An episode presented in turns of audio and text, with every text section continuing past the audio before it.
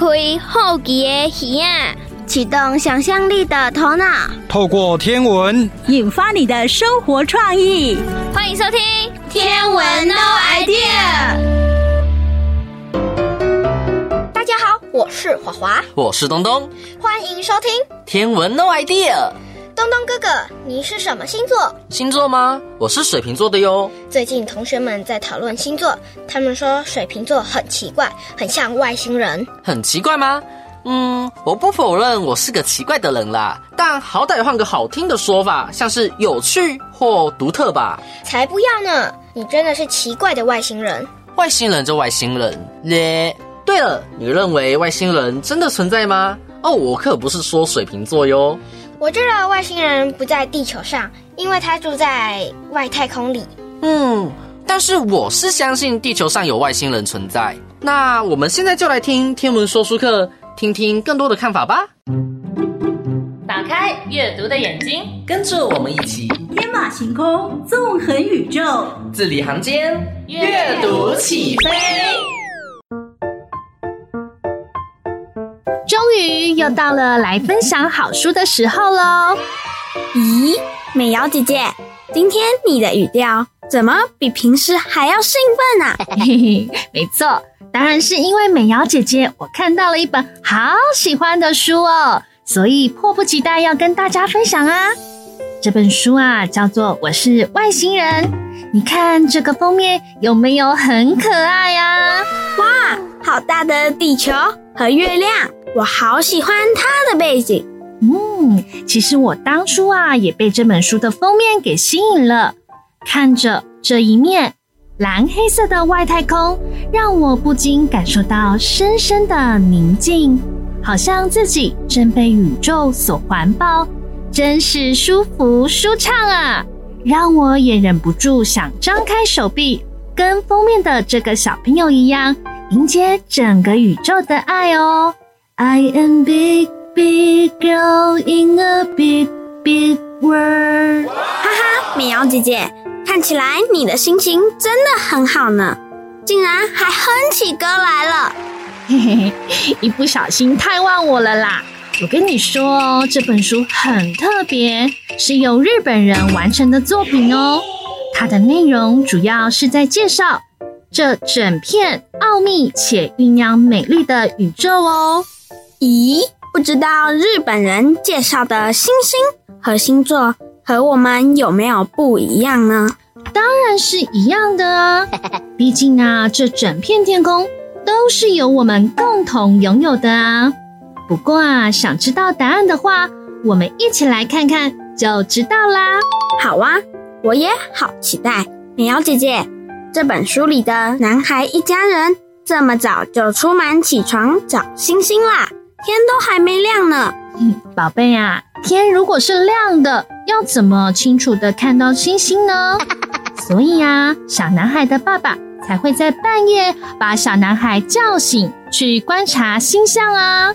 对耶，我怎么都没有想到，我从没有过这样的经验，所以脑袋一时之间转不过来。等我们看完这本书。我们也可以跟这个小男孩一样去找星星哦。像它里面提到的，其实啊，有些星星很亮很亮，我们的肉眼是可以直接看到的哦。例如啊，猎户座身上的腰带那三颗星星，我们抬头仰望星空的时候就很常看到呢。哇，那我下次肯定要来看看，好好找找。发现书里不只写猎户座，还有我们生日的星座呢，画得好可爱哟！而且作者还说，其实星座有八十八个耶，好多哦。对呀，这本书里面除了可爱的插图，还介绍了许多天文知识呢。但是又不会像教科书一样，把这些内容都写得死板板的，让人难以下咽。嗯。我也喜欢借由这种方式学习新知识了，用讲话的方式一边聊天一边学习，平时就像跟妈妈讲话一样，轻松又有趣。是啊，就连大人也喜欢，你就知道这本书有多吸引人了吧？还有你看哦，我觉得这本书有些内容是值得我们去想象、猜测的哦。像是他说，宇宙十分庞大，而且我们人类的太空船目前最远只能到太阳系以外的星系探索而已，连银河系都还没绕出去呢。所以啊，我们就可以想想看，宇宙这么大。会只有一颗像地球这样有生物生存的行星吗？嗯，这么说的话，我觉得应该不只有人类耶，肯定也有外星人。诶，你的猜测和美瑶姐姐一样哦。所以呀，在外星人的眼中，我们人类呀才是外星人呢。哦，我知道了，就像书名说的，我是外星人。原来是这样子自我介绍的呀，很聪明哦，马上就找到作者起这个书名的原因了。不过啊，除了这个有趣的关联外，美瑶姐姐还很喜欢书中的另一个部分哦，就是书中的小男孩一家人也有讨论太阳对我们地球的影响，最后深深感谢太阳的存在。谢谢它，让我们有个舒适温暖的环境可以生活。其实啊，地球并不是孤独的运转而已，我们身边还有大大小小的星星在围绕。无论是生活或者是自然现象，都相互影响着呢。所以啊，美瑶姐姐喜欢把天空中的每颗星星想象成我们的守护星，围绕着我们。守护我们，并且滋养我们。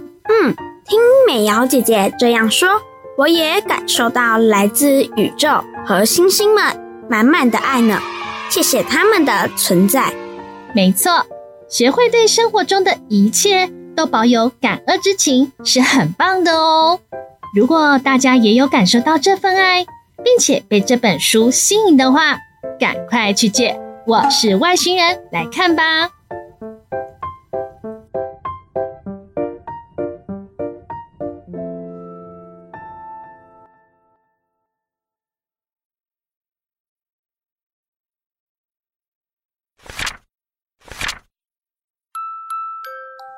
我是外星人。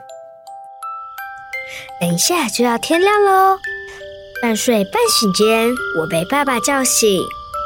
我们正在外面露营，天色还很暗，星星高挂在天上。啊，那是猎户座。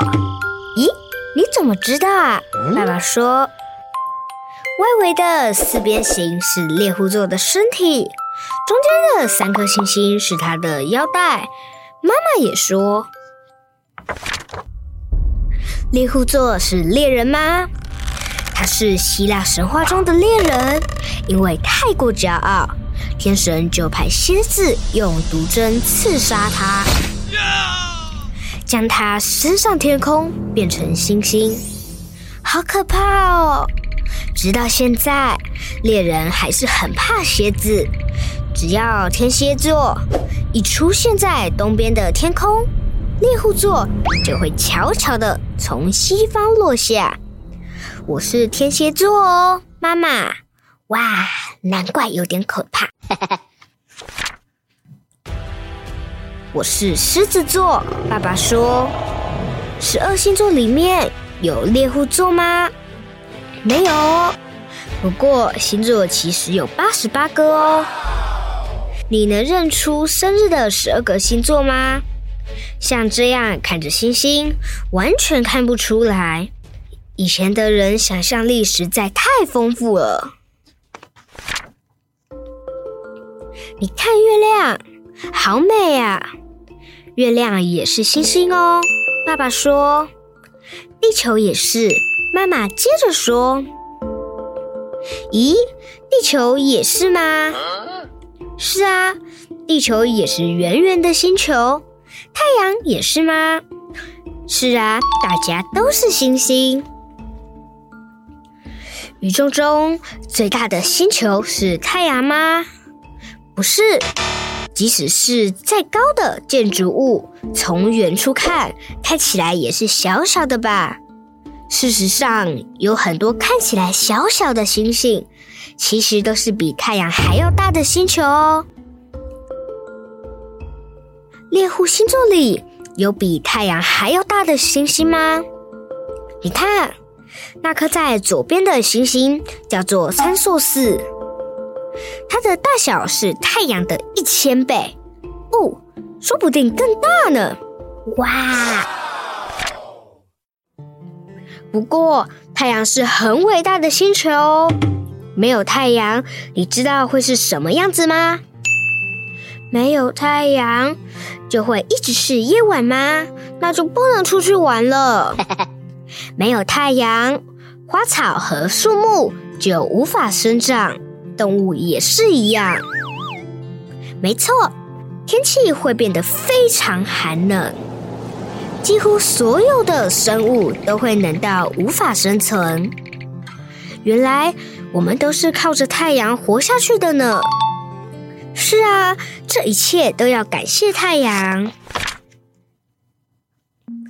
太阳是会自己发光的星球，会自己发光。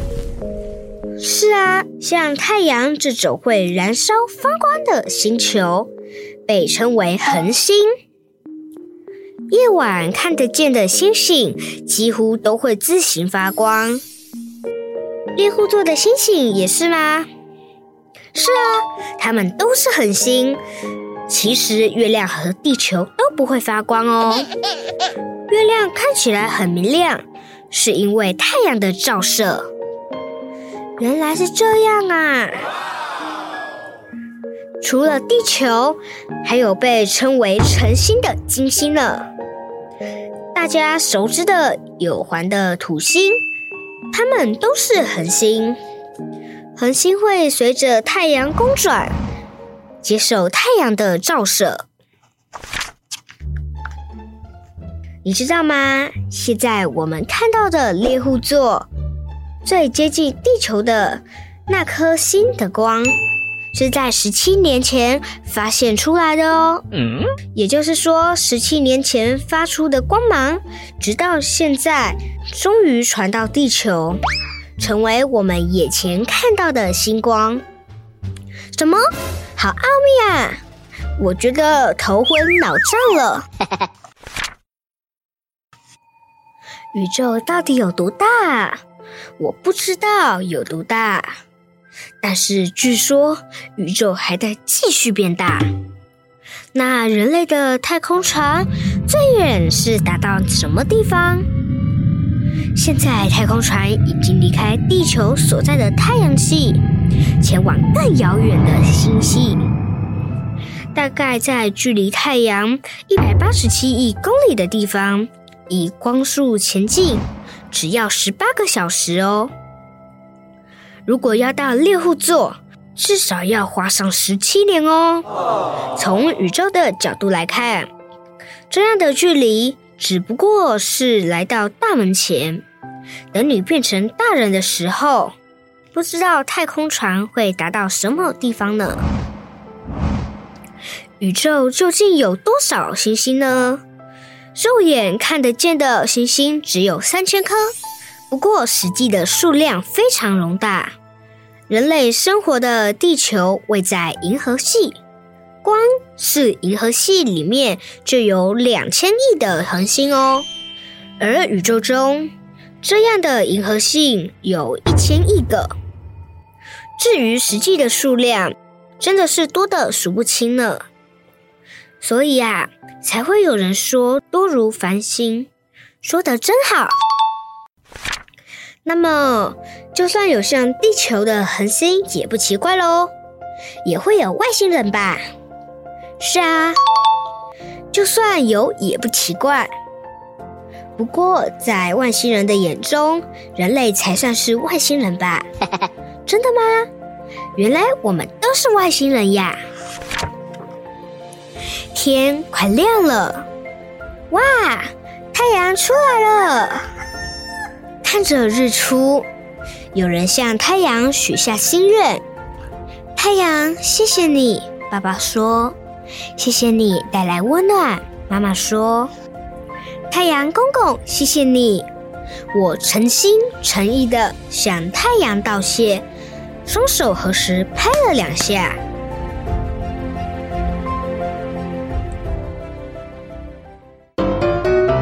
咦，华华，你今天怎么带了笔电来呀？因为我有电脑作业想请教你呀。原来是 Scratch 啊，这个我以前也学过哟。而且这只黄色小猫我觉得很滑稽耶。好啦好啦，那不是重点，快教教我这些题目吧。我可不会直接给你答案哦。好啦，没问题，你先说说看要怎么帮我。那就是好好听这集的天文妹妹养成记，我相信一定能给你很棒的帮助。跟着妹妹一起。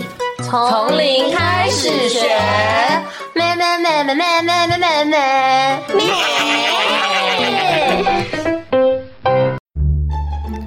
各位大朋友、小朋友，大家好，我是妹妹，欢迎收听《天文妹妹养成记》。这一次，我想跟大家分享妹妹的探索太空旅程中提到的 AI。机器学习和深度学习 ChatGPT，在这几项中，其实它们共通点除了都跟 AI 有关之外，还有还有，最重要的是城市语言。那就来听听妹妹的城市语言故事吧。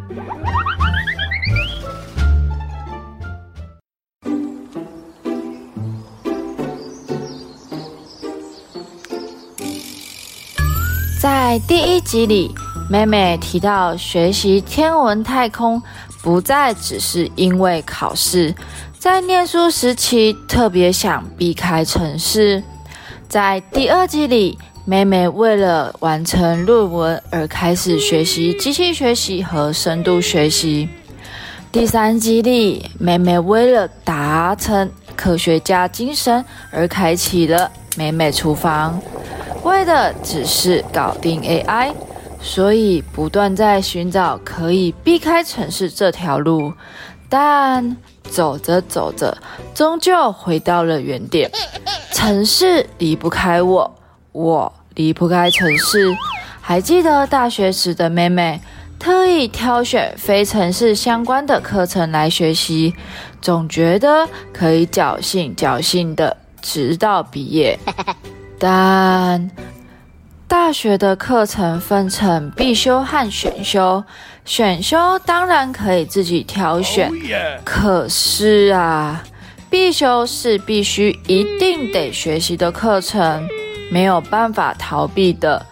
大一虽然念得很辛苦，但毕竟没有城市，所以非常符合我的初衷哦。俗话说得好。沙尼吉伦，河派教伦。人的一生不可能永远保持好运，总是会有好有坏的时候。对当时的我来说，好的是没有城市课程，坏的是遇到了城市课程。过了一个开心的暑假后，大二课程里，必修课程里，居然有了城市课程。这对我简直晴天霹雳呀！那我大一的处心积虑都白费了。是的，由这件事告诉我，绝对不可以有不好的想法。也因为上了这门城市课程，我才知道，对于完全没有基础的人来说，是多么痛苦的一件事情啊！首先，第一步。建立逻辑思考，这四个字看似非常简单，大家都会说。可对当时的我来说，我有思考，我也很有逻辑，但我就是不明白，为何思考的步骤总是不一样？难道我的想法不行吗？不是也行得通吗？我一直记得有一位朋友这么跟我说的。你的思考不是不可以，只是它只局限于我们人的脑袋，对电脑来说根本看不懂你在说什么。请你再回去好好的思考思考吧。这对我简直太不可思议了，而面对每周教授所给予的作业和教学，我就像鸭子一样啊，听雷听不啦，鸭子听雷听不懂啊。若您是我，您会怎么做呢？欢迎留言给妹妹知道哦。当时的妹妹啊。其实并没有因此而放弃哦，因为我的终极目标是准时毕业。毕竟我的科系要准时毕业是非常稀少的。于是啊，一次、两次、三次，想了各式各样不同的思考模式步骤哦，最后最后，并不是成功，而是换来教授将纸张揉掉的局面。当下的我确实非常的沮丧，也非常的错愕，但依旧打起精神，继续从头再来一遍。听众们是不是觉得妹妹很有毅力呢？后来呀，每天还是花大把时间投入琢磨，最后皇天不负苦心人，我顺利通过了这堂课程。而在现在的你们，应该都已经在接触 Scratch，我都叫它猫咪城市，因为它有一只可爱的小黄猫。最一开始是要让这只猫咪学走路、跑步和转方向，它不像一般的城市语言，一开始就是一堆指令和特殊英文字母需要知道。而是利用颜色和积木块来进行学习，所以相较之下会容易许多。妹妹在接触时已经是开始工作了，再回头看看以往我学习的城市经过，或许若从这猫咪城市开始，就可以先知道电脑的思考方式。因为是积木块的组合，所以在学习的时候。可以先借由颜色区来寻找积木，一步一步建立思考的方式，就不会像当时的妹妹如同无头苍蝇一样摸到很晚，还是白做工。对于程式较佳的听众们，也可以开始慢慢借由这猫咪程式进行转化成 Python，如此一来就不会学得太痛苦啦。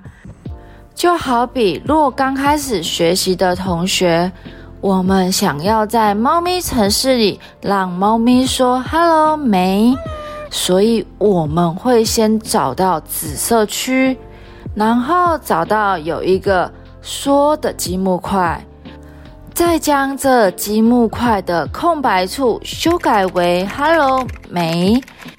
那若你对猫咪程式非常熟悉的同学，就可以做转换，好比刚刚说的 “hello” 没，在 Python 里面，我们就会打 print 括号双引号 “hello” 没。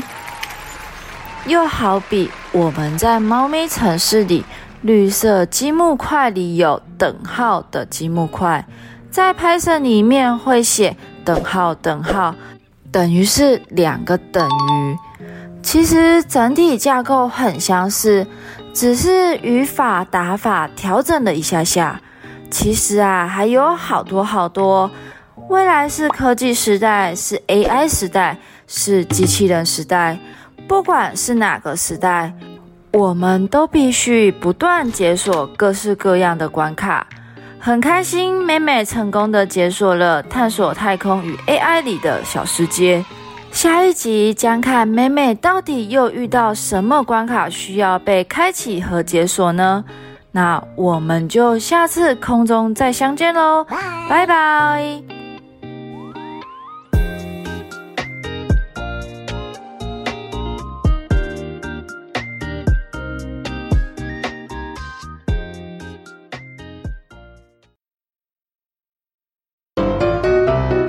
想看夕阳的美景哦！这很简单啊，等到傍晚不就行了？还有，那可多没意思啊！我想看的是海边的夕阳或山边太阳西下的那种美景啊！原来如此，那我就期待你和我分享你所看到的美景喽。对了。听说夕阳出现时，值得一看的不仅仅是太阳本身哦。是哦，不然还有什么是值得我们观赏的呢？嘿嘿，这个我也不知道。不过我们赶紧听《天象探索家》这个单元，石头哥哥会告诉我们哦。探索天空奇景，发现天上宝藏，准备好你的好奇心和观察力。天象探索家，我们出发喽！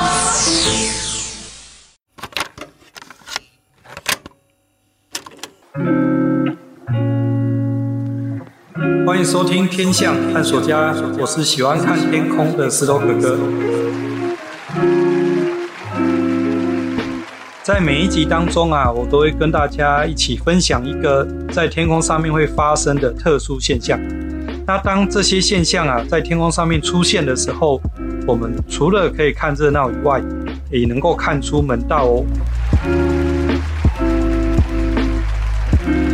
那么今天呢、我要跟大家一起探索的天象是夕阳。我想啊，在西部地区的夏天，中午左右啊，这个火热的太阳总是让大家不想去多看它一眼。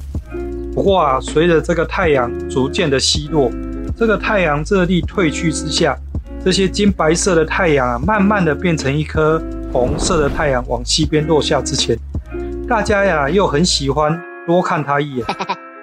或许啊，这是这时候太阳已经没有炎热耀眼的光芒，所以变得更容易亲近。也或许是这时候啊，它会斩红天边的一些晚霞，然后预告着明天又会是炎热晴朗的一天。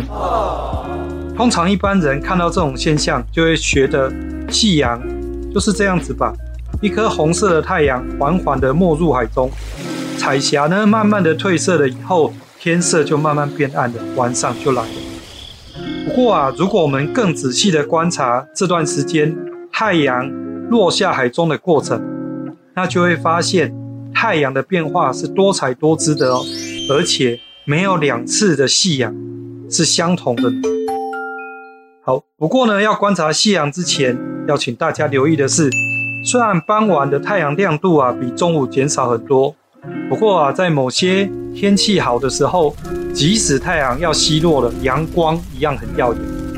所以啊，如果你觉得太阳一样很刺眼的时候，你就不要一直盯着它，也不要直接拿起望远镜来看太阳，因为啊这些举动都很容易让你的眼睛受伤。呃，有时候呢，我们可以透过一些深色的汽车隔热纸来看，或者是啊用相机的镜头拍摄以后再来看。这样子啊，会比较安全一点，而且啊，也可以把太阳的变化细节看得更清楚了。好，所以我们先来谈一下，究竟夕阳西下这个过程有什么特别有趣的现象呢？首先啊，当太阳逐渐接近地平线大约十度的时候，那十度大概是多高啊？也就是呢，你把你的手伸直，然后握拳头直立，大概是一个拳头高的时候。所以，当太阳啊大概是这个高度的时候，就会发现到，如果仔细看的话，它就会从原本的正圆形，慢慢的变成扁的椭圆形，而且啊，越靠近地面或是越靠近海面，太阳会变得更扁。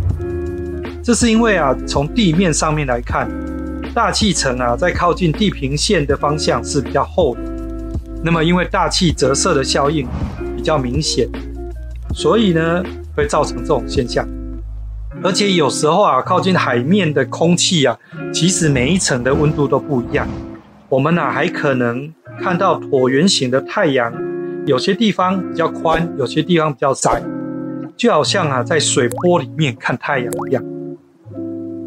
那么接下来呢，如果大气状况够稳定的时候呢，我们看到太阳慢慢的往下，快要接近到海面的时候。大概剩下一半太阳直径的时候呢，你就会发现到太阳的下半段，它不再是一个圆弧形，而是啊，太阳呢会很快的向下连接到海面上面，再过一下下，形状就会像往外扩张一样，就像是太阳穿裙子一样，然后呢，在海面上面形成一个橘红色的裙摆。那么这个现象啊，又称为。太阳下盛景，那下盛景怎么写呢？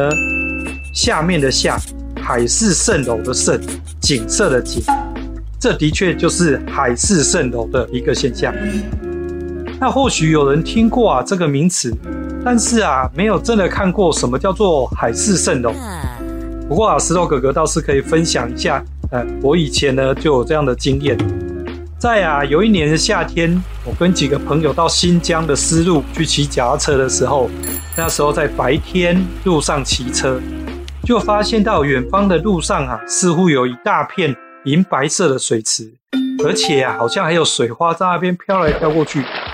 而这边水池啊，就好像镜子一样，它也会倒映出远方的山脉。那么就这样子骑了一个小时以后，那一片的银白色水池还是离我们很遥远的地方，怎么骑都骑不到。还好啊，我们自己呢有带饮用水，而且我们早就知道啊会有海市蜃楼这个现象，所以啊才没有像古代人误以为啊那个是沙漠中的绿洲。然后一直追逐着这个不存在的水池，而让自己深入沙漠，陷入危险。不过啊，以现在来说，各位如果要看到海市蜃楼这个现象，其实呢不用到遥远的沙漠去，在我们的户外就可以看得到。像现在夏天很热啊，只要你接近中午的时候到大马路上面去，往大马路的远方看去，其实你也会看到马路的远方。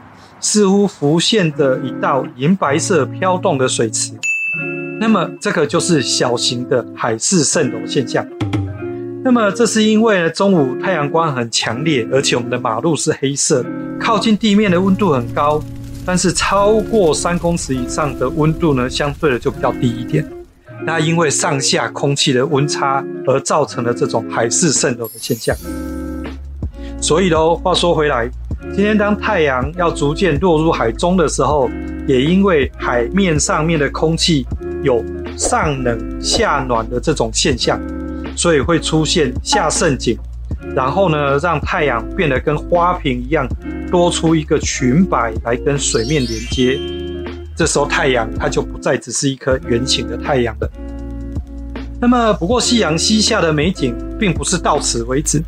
如果啊，我们能够继续观察它西落的过程，就可能啊，在太阳完全没入海面之前，会看到绿闪光这个现象。也就是啊，我们会看到太阳的上缘其实不是红色的，而是绿色的。这个现象啊，可谓是一闪而逝，一下子就不见，非常不容易用眼睛直接观看。所以啊，当我们发现到傍晚啊，西边没有云的时候，太阳即将落下的时候呢，我们通常会架起三脚架跟相机，或者是呢手拿着手机靠在稳固的地方，然后把画面中的太阳尽可能放大。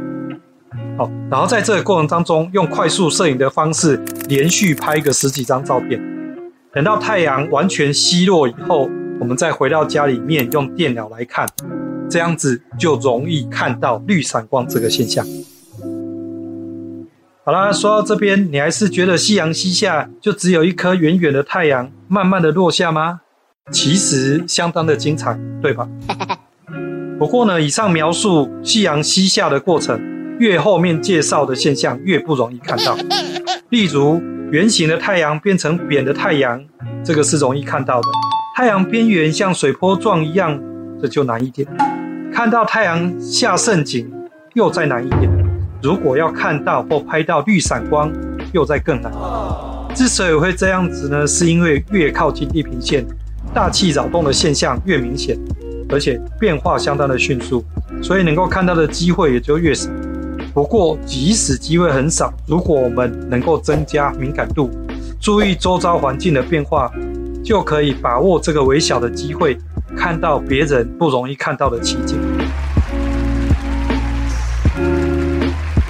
那么今天这一集的天象探索家就跟大家一起探索到这边，希望呢你能够持续打开眼睛，留意周遭环境的变化，跟我一起成为天象探索家。我是石头哥哥，我们下次见。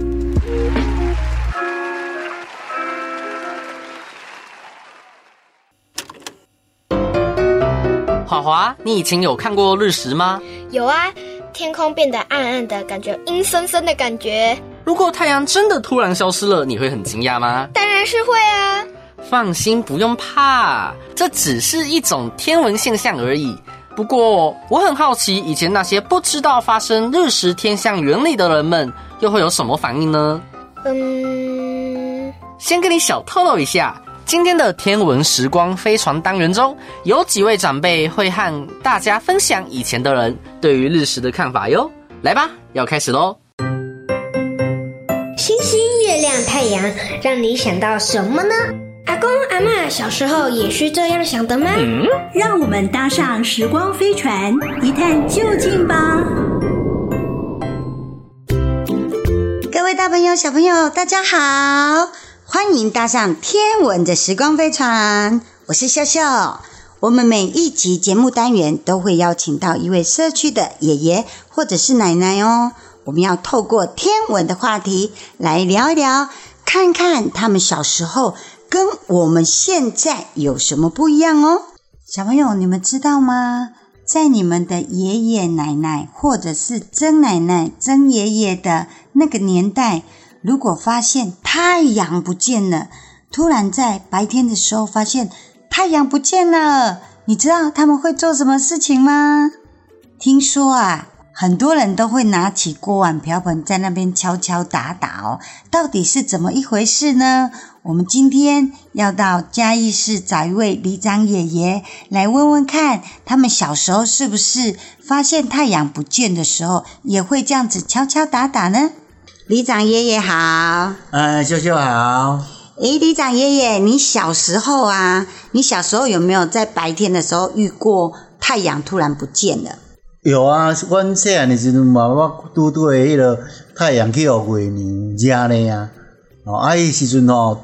咱来中辈拢讲，今仔今仔今日甲，今日日头去互迄个去互月娘甲遮咧啊，今日去摕迄个当鼎吼，鼎位啊吼，出来讲讲讲安尼吼，讲讲诶吼，迄等下日头吼，伊就可会出来啊，啊，所以吼，我就讲去摕迄个鼎位啊，啊，锅碗瓢盆，诶，锅碗瓢盆拢出来讲啊，逐个囡仔拢都爱讲讲讲讲讲，诶啊，啊，所以这是这是恁恁诶长辈叫你们这么做的。哎呀哎呀，啊，种叫叫天狗食日啦，哎呀，这个这天狗吼，啊，家日日头我食掉安尼。啊，所以要制造声响。嘿嘿，啊，就一直都唔知，就讲叫我起来起定位啊，锅碗瓢盆出来叫你讲。啊，所以你你们小时候知道这是为什么吗？也不知道是为什么啊，就是长长辈长辈叫你们这么做，叫这么做，我们就这就做，哎呀。所以。到底诶，为什么要突然拿锅碗瓢盆出来敲打这样子？哎呀，可能是要吓吓跑那个天狗还是怎样吧？那应该是就是小时候长辈叫我们做什么就做什么。对啊，所以这是也是很好的回忆啊。对。那李李爷爷，你们这样子在那边敲锣打鼓，都要打多久？因为打到太阳全部都露脸出来啊。啊，差不多应该几分钟了，几分钟、哦、有几分钟的时间哈。对对对对对。所以应该在白天突然那个太阳不见，本来天很亮，结果突然就暗变暗了。对，所以就嗯，一直敲打，差不多都都中午的时间，大部分我是记得差不多都是中午。小时候遇到都是中午。对，差不多都是中午这段时间比较多。那李李爷爷，你们后来长大还有还有这样子做吗？长大都无无安尼做啊！啊，你知影迄是一种诶天文天文景象啦，迄叫日食啊，日食日食啊！所以阮咧看日食诶时阵，迄阵就拢用，迄阵有相相相机拢有底片嘛，要翕相。相机有那个黑色的那个底片嘛，哈。对对对，要说拢爱翕翕袂去去底底片啊，可以用洗嘛，啊用迄底片吼。较袂去咧看，先看日食，先较袂去伤着。伤到眼睛，哎，哎，啊，还有其他方法吗？啊，阁有嘛会用用迄个木脸桶吼，啊内底脸盆，嘿，脸盆内底用水啊看看迄日食的倒影，安尼较袂去直接直接看着太阳，安尼安尼。不用直接用肉眼看见太阳，哎，看完伊的倒影啊，哦，就用那个脸盆，哎，上面装水，对对对对对。那你爷爷除了可以用脸盆，还有用那个滤镜，哎，用那个底片的滤镜片，还有其他的方式吗？应该还有天文望远镜啊，那个滤滤镜片的专专门看太阳的哈，专门看太阳的滤镜片。对，嗯、因为我们不能直接用眼睛看太阳。对，用直接用用眼睛看太阳的话，会很刺刺激眼，我们伤害到我们的眼睛。哎，所以小朋友如果要观看日食，一定要用专业的那个滤镜。对，滤镜太阳滤滤镜的那个镜片。对，那里长爷爷，我们这几年你有看过那个日食吗？有有看过日食，日食在二零二零年六月二十一日，哎呀，哎那一那一天有日食的现象啊，日环带哈刚好经过嘉义，那当天有二十几万人来。哦，那天真的很热闹哈。对对，很热闹，嘉义到处都是人。哎，听说那个鸡肉饭呐，到处都排队，然后那天柯文哲又来。哦，柯文哲又来。对。哦，到处都塞车，然后想要买个吃的都没有，因为那天有二十几万人到嘉义来看。对啊，在大我们的一些马路都是是动弹不得啦。哎呀，拢要嘉义市要唔慢，有二十几万人来到 咱嘉义市，所以哦，各个小吃哦都要排队塞满的人。那那是因为我们的刚好他那个日环时代走过嘉义。这个意思就是说，在嘉义看到的日环食会刚刚好是最中心那个上帝的戒指，刚好可以看到上帝的戒指那个。嗯，所以所以爷爷他那个日环食是是表示日环食就是哈月亮运行到地球与太阳的中间哦，并挡住太阳光的这种现象叫做日环食。哎，对，所以就那一天。秀秀也有看到哦，哇，那个真的是最大的上帝的金戒指，嗯，哦，所以真的那一天是我们嘉义的一大盛事。对对对。那今天非常谢谢我们李长爷爷跟我们一起分享我们小时候看到那个日食的现象哦，谢谢李爷爷，谢谢秀秀，谢谢各位听众，谢谢。小朋友，在以前，爷爷奶奶或者是更早以前的人们，他们会觉得太阳不见的时候，以为是天狗把太阳给吃掉喽，所以才会拿出锅碗瓢盆在那边敲敲打打，希望呢借由这些声响把天狗给吓走哦。但是随着我们的科技的进步，知识的丰富呢，知道。这是其实它这是一种天文现象，也就是日食哦。当日食产生的时候，就是表示我们的月球跟地球还有太阳这三个好成为一直线的时候，当月亮运行到太阳跟地球的中间的时候，就会产生日食喽。所以小朋友，下一次如果有日食的发生的时候，请你一定要用安全的方式。来观看我们的日食现象哦。华华，你决定好要去哪里看你想要的优美夕阳了吗？哎呦，不用那么着急决定，反正到时候你们就知道了。那可别忘记带伴手礼回来哟。啊，对了，听众朋友们也别忘记每周一、二中午十二点，记得打开家乐电台 FM 九二点三，准时收听天文 No idea。我们下周见啦！文化部影视及流行音乐产业局补助直播。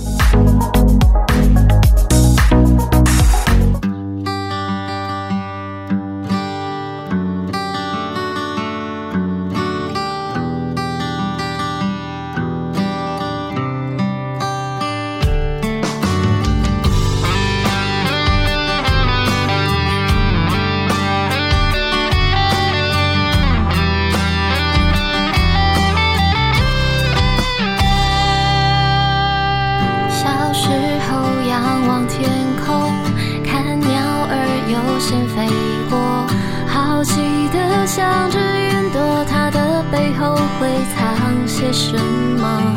夜空中满天星斗，有一颗流星划过。